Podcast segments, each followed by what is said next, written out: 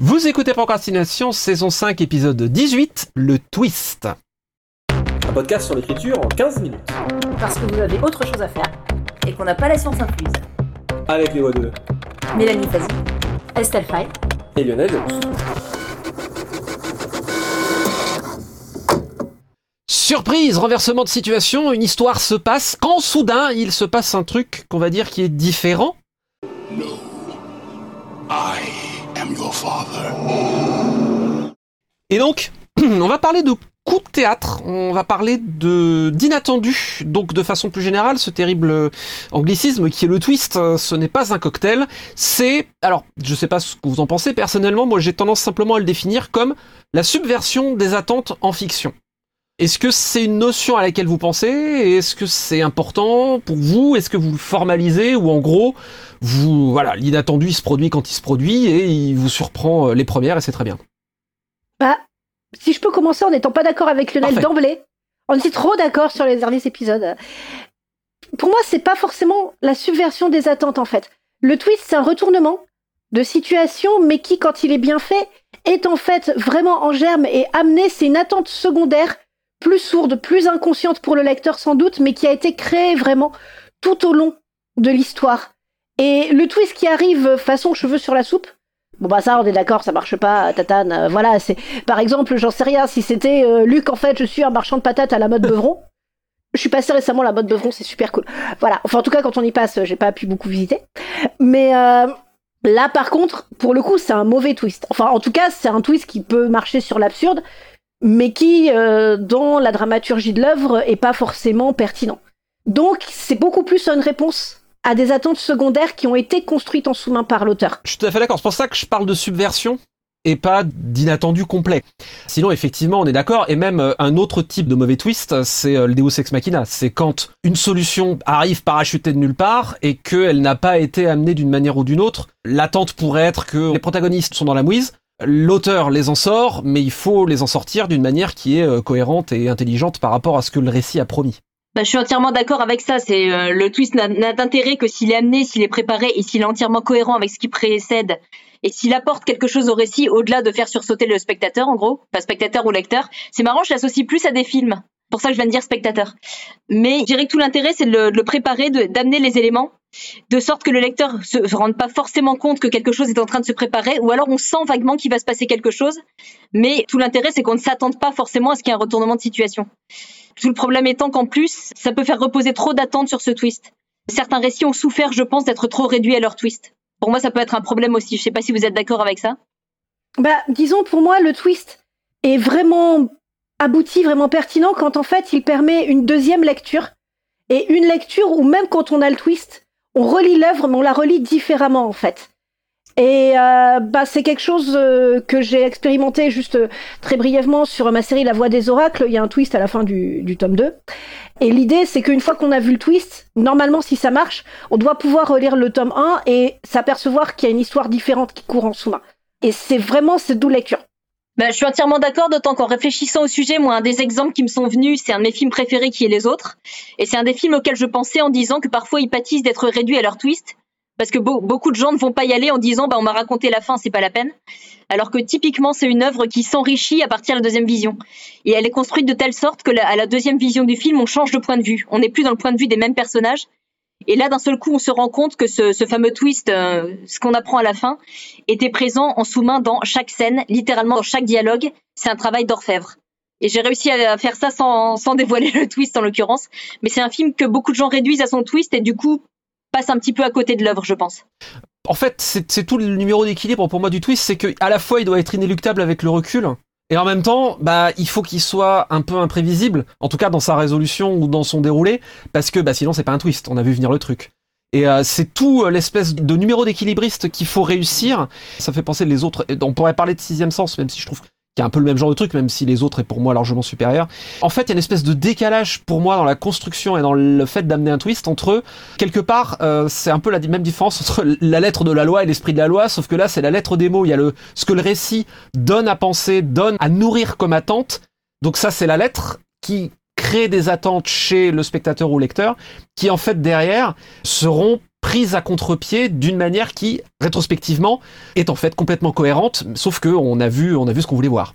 Justement, en fait, on prend ces deux exemples, les autres et sixième sens, je les distinguerai sur un point, qui est que les autres rentrent dans ce type de récit fantastique, et c'est quelque chose que j'ai fait moi-même dans certains de mes textes, où sans, qu'on puisse s'attendre à ce qu'il y ait un twist nécessairement, on sent qu'il se passe quelque chose d'étrange. Donc on, on va construire une attente. On sait qu'il va se passer à un moment donné quelque chose, mais on ne sait pas d'où ça va arriver. Et sixième sens, euh, je vais juste parler de mon expérience avec le film qui est que j'ai vu le jour de sa sortie. Je ne savais rien dessus. Je ne savais évidemment pas qu'il y avait un twist. Et moi, c'est un film qui m'a plu malgré son twist. C'est-à-dire qu'il m'a chamboulé à l'époque pour l'histoire du petit garçon. J'ai adhéré à ce personnage et j'ai été profondément ému par cette histoire. Ce qui fait que j'étais fan du film avant même qu'arrive ce fameux twist qui, pour moi, à l'époque, est tombé comme un cheveu sur la soupe parce que je j'étais pas du tout dans cette logique-là qu'il allait se passer un truc à la fin. C'est-à-dire que pour moi, je voyais l'histoire d'un petit garçon qui était chamboulé parce qu'il était différent, parce qu'il voyait les morts, parce qu'on ne le croyait pas, tout ça. Pour moi, Sixième Sens est intéressant dans le sens où c'est un film qui fonctionne en dehors de son twist, contrairement euh, au fait qu'il a été finalement popularisé par ça. C'est-à-dire que si on supprime ce twist, c'est quand même une histoire qui est extrêmement prenante et qui est poignante.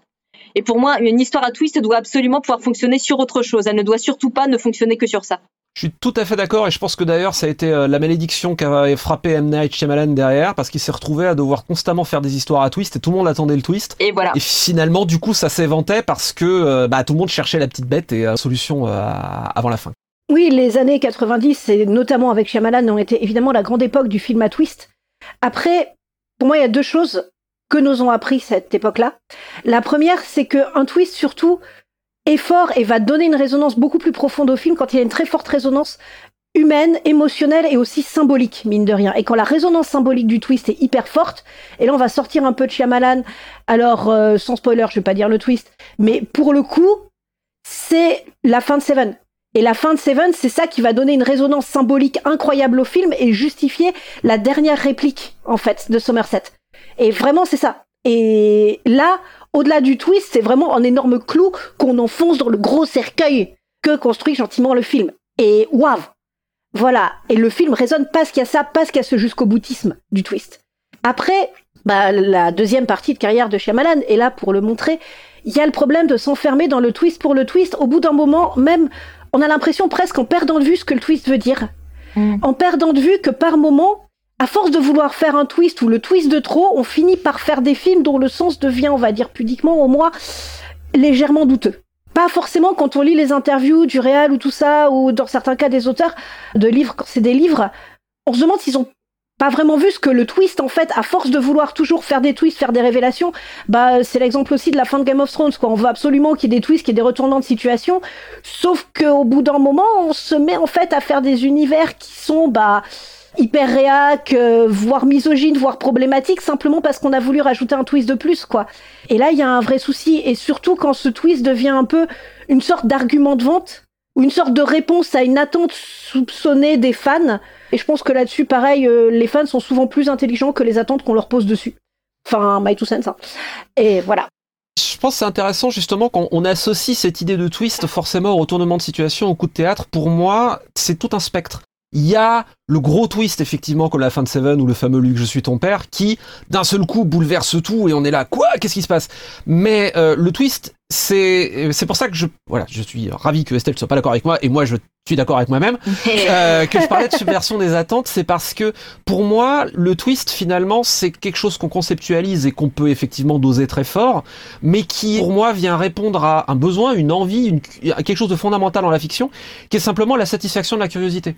C'est-à-dire que on lit, on découvre une histoire, justement bah, pour la découvrir, et donc rentrer dans un monde fictionnel, etc., et suivre une histoire avec les personnages, et l'intérêt sera maintenu à partir du moment où il y aura de la nouveauté, en fait, une satisfaction d'une curiosité, c'est-à-dire quelque chose auquel, de façon très globale, on découvre, on s'y attendait pas, on voyait pas forcément venir le Mhm. truc. Ça a pas forcément besoin d'être un coup de tonnerre qui euh, fait euh, effondrer euh, une une tour entière euh, narrative. Ça peut être une petite découverte sympa au détour d'un chemin, ça peut être une punchline bien trouvée. Pour moi, le twist, il se trouve aussi là, en fait. Et je me posais une question. euh, après le twist, je pense qu'il y a une jubilation en tant que telle de cette fait avoir. Pour moi, il y a une espèce de contrat narratif de temps en temps qui est de, surtout quand on sait qu'il va se passer quelque chose et qu'on ne sait pas où, de se dire peut-être je vais être plus malin que l'auteur, je vais comprendre où il va. Et Damnation, je me suis encore fait avoir.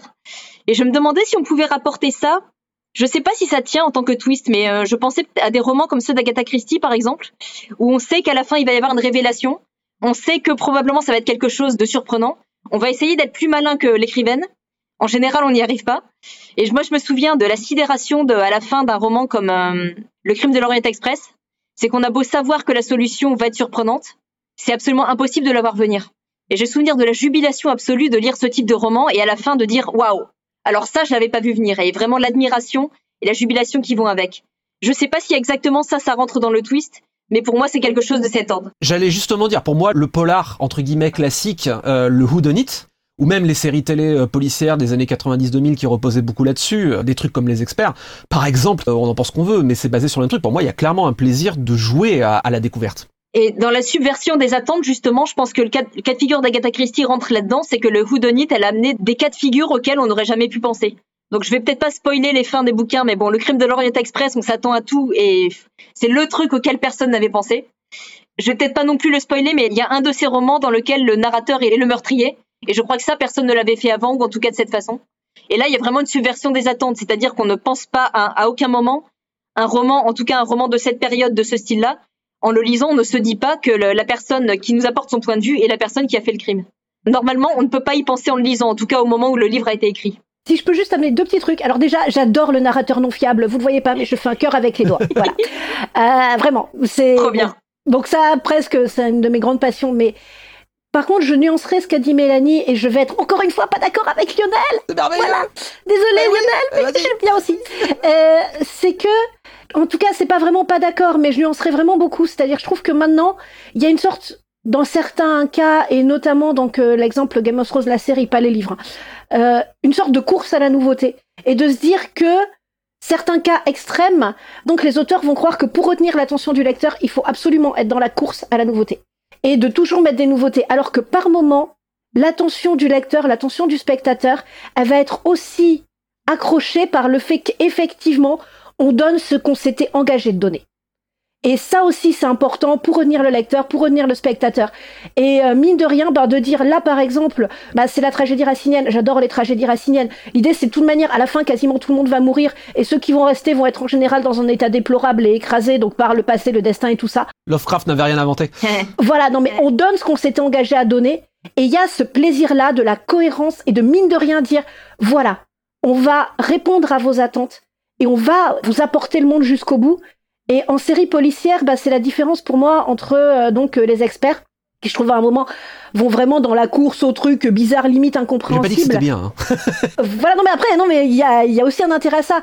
Mais des séries euh, plus classiques comme PJ en France, qui se souvient de PJ ici? Ou les New York, police judiciaire et tout ça, qui là se concentrent beaucoup plus sur les ressorts humains derrière une enquête policière, les ressorts humains dans un procès. Et qui finalement accrochent différemment le spectateur, mais pour moi l'accroche au moins aussi bien. Et on est d'accord, on est complètement d'accord en fait. Ah zut Non, non, si, ça en fait, ça m'évoque, c'est marrant, parce que là, on en a parlé cette saison, la troisième loi de Sanderson, hein, exploite ce que t'as avant d'ajouter quelque chose de nouveau. Et un twist, euh, si on veut faire du twist, hein, euh, est certainement d'autant plus concentré que il se base et il l'exploite et il émerge organiquement, hein, vous pouvez cocher votre case de bingo, de tout ce qu'on a établi, et notamment en termes psychologiques. Bah, Sanderson, précisément, il est très très bon sur les twists. Et je me souviendrai toujours de la jubilation que j'ai eue en traduisant Fils des Brumes. Il y a un monstrueux retournement à la fin du premier Fils des Brumes, qui en fait n'est pas du tout là juste pour faire sursauter, mais qui nous apprend que le quelque part que les lois qui régissent l'univers, que l'histoire, la mythologie, que tout le contexte n'était pas exactement celui qu'on croyait parce qu'on n'avait pas toutes les données. Euh, il y a à la fois la jubilation du twist et l'ouverture sur autre chose que ce qu'on pensait. Et il est vraiment très très bon sur les twists en général. Eh bien, ma foi, euh, pas de twist, parce qu'on aura une petite citation pour terminer. Citation de Jean-Paul Sartre. Un peintre apprenti demandait à son maître Quand dois-je considérer que mon tableau est fini? Et le maître répondit Quand tu pourras le regarder avec surprise en te disant C'est moi qui ai fait ça. C'était Procrastination, merci de nous avoir suivis. Maintenant, assez procrastiné, allez écrire.